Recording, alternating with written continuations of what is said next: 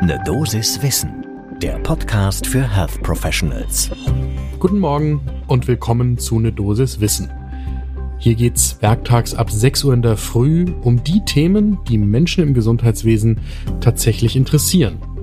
Heute geht's um den Zusammenhang zwischen kardialen Grunderkrankungen und psychischen Erkrankungen und deren Medikation. Ich bin Dennis Ballwieser, ich bin Arzt und Chefredakteur der Apothekenumschau. Und heute ist Dienstag, der 8. Februar 2022. Ein Podcast von gesundheithören.de und Apothekenumschau Pro. Es gibt eine statistisch auffällige Häufung von zwei Gruppen von Erkrankungen bei PatientInnen. Auf der einen Seite kardiale Grunderkrankungen und auf der anderen Seite psychische Störungen aus dem Spektrum der Depression oder der Angststörung. Und die Studie, um die es heute gehen soll, aus dem European Journal of Cardiac Nursing, die beobachtet einen solchen statistischen Zusammenhang, und zwar zwischen der Medikation für die psychische Erkrankung, also gegen die Angststörung oder gegen die Depression, und die Sterblichkeit vor dem Hintergrund einer kardialen Grunderkrankung. Das lohnt einen genaueren Blick zum ersten Kaffee des Tages. So, zum Start erst nochmal der Blick auf den Hintergrund. Es ist so, dass zum Beispiel bei einer Herzinsuffizienz in der NYHA-Klasse 2 die Häufigkeit einer Depression bei einer Prävalenz von 10% liegt. Und das ist etwa doppelt so viel wie in der allgemeinen Bevölkerung. Wenn man dann zu den höheren NYHA-Klassifikationen geht, also Klasse 3 oder 4, dann tritt die Depression bei 40 bis 70 Prozent der PatientInnen auf. Das ist tatsächlich dramatisch. Besonders betroffen sind Frauen und jüngere PatientInnen mit einer Herzinsuffizienz. Jetzt müssen diese Patientinnen und Patienten für einerseits natürlich ihre Herzinsuffizienz behandelt werden und andererseits aber eben auch für ihre psychische Erkrankung. Und die Frage, die in einer dänischen Studie jetzt gestellt worden ist, ist, wie ist denn der Zusammenhang zwischen der Medikation für die psychische Erkrankung und der Sterblichkeit vor dem Hintergrund der Herzerkrankungen? Das Ganze geschieht nicht im luftleeren Raum, sondern es gab schon 2019 eine Meta-Analyse, die gezeigt hat, dass Serotonin-Wiederaufnahmehämmer und andere moderne Antidepressiva die Sterblichkeit bei Patientinnen erhöhen können. Das hat uns auf Nachfrage Christiane Angermann vom Deutschen Zentrum für Herzinsuffizienz in Würzburg erzählt. Und daher kommt schon eine gewisse Grundskepsis bei SpezialistInnen, wenn es um die Verordnung von Medikamenten gegen die psychische Erkrankung geht bei Menschen mit einer Herzinsuffizienz. Was ist in der dänischen Studie passiert? Daran haben etwa 13.000 Patientinnen und Patienten der sogenannten Denhard-Erhebung teilgenommen. Die haben bei der Entlassung aus einem der fünf nationalen Herzzentren in Dänemark einen Fragebogen ausgefüllt und wurden darin nach Angstsymptomen gefragt. Dazu gibt es einen Hospital Anxiety and Depression Scale und wenn Sie da in der Unterskala Angst hohe Werte erreicht haben, dann wurden Sie als Patientinnen oder Patienten mit Angstsymptomen eingestuft. Die Daten zur Medikation dieser Patienten kann man praktischerweise in Dänemark nationalen Registern entnehmen. Und hier sind die WissenschaftlerInnen hergegangen und haben gesagt, also wenn die Patientinnen und Patienten Psychopharmaka innerhalb der letzten sechs Monate auf Rezept eingelöst hatten, Benzodiazepine, Benzodiazepin-ähnliche Medikationen, Antidepressiva, Antipsychotika, wenn sie diese also rezeptiert eingelöst haben, dann galten sie als Psychopharmaka-KonsumentInnen.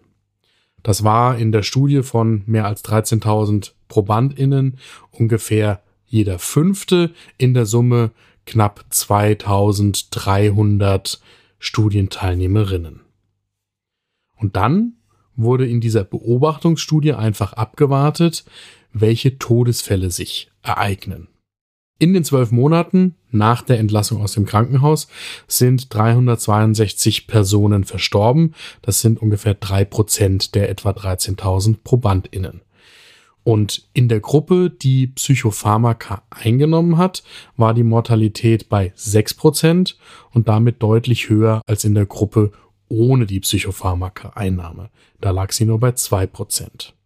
Jetzt ist die Frage nur, diese Korrelation zwischen der Psychopharmaka-Einnahme einerseits und der erhöhten Mortalität andererseits ist wie immer kein kausaler Zusammenhang und da ist bei der Interpretation Vorsicht angeraten. Denn wenn jemand eine psychische Grunderkrankung wie zum Beispiel eine Depression hat, dann kann das natürlich alleine unter Umständen schon eine Erklärung dafür sein, dass die Mortalität innerhalb des Studienzeitraums erhöht ist.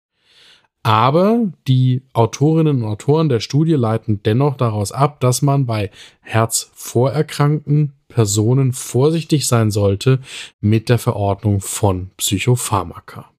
Und das, was deutlich wird auf dem Boden dieser Studie ist, dass wir immer noch viel zu wenig wissen über den Zusammenhang von Psychopharmaka und Herzerkrankungen.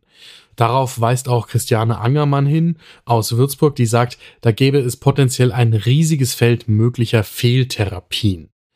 Und sie betont auch, dass Herzpatientinnen und Patienten mit psychischen Grunderkrankungen etwas ganz anderes seien als psychisch Kranke ohne eine Herzerkrankung.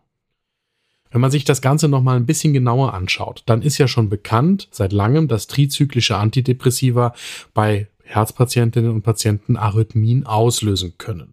Und verschiedene Antidepressiva können die Wirkung von Beta-Blockern verändern. Wiederum andere antipsychotische Medikamente stehen im Verdacht, nach einem Herzinfarkt das Mortalitätsrisiko deutlich zu steigern. Lediglich zu den neueren Antidepressiva gibt es relativ wenige Daten zu Herzgrunderkrankungen und dem Zusammenspiel mit den psychotropen Medikamenten.